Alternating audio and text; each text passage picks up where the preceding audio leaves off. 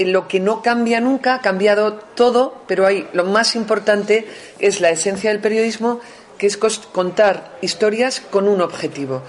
Al final puede haber mucha viralidad, puede haber noticias llamativas eh, que se hacen famosas en todo el orbe, pero al final una noticia de última hora es lo que nos está enganchando a todos. Bueno, pues cómo contarlo y cómo contarlo en tiempos de, mucha intoxicación, de, falsas noticias, pues se difunden con mucha más rapidez, con más impunidad y, desde un anonimato absoluto. Bueno, pues toda, e, ese, es el, ese es el magma en el que nos movemos, pero el magma en el que tenemos que seguir haciendo periodismo.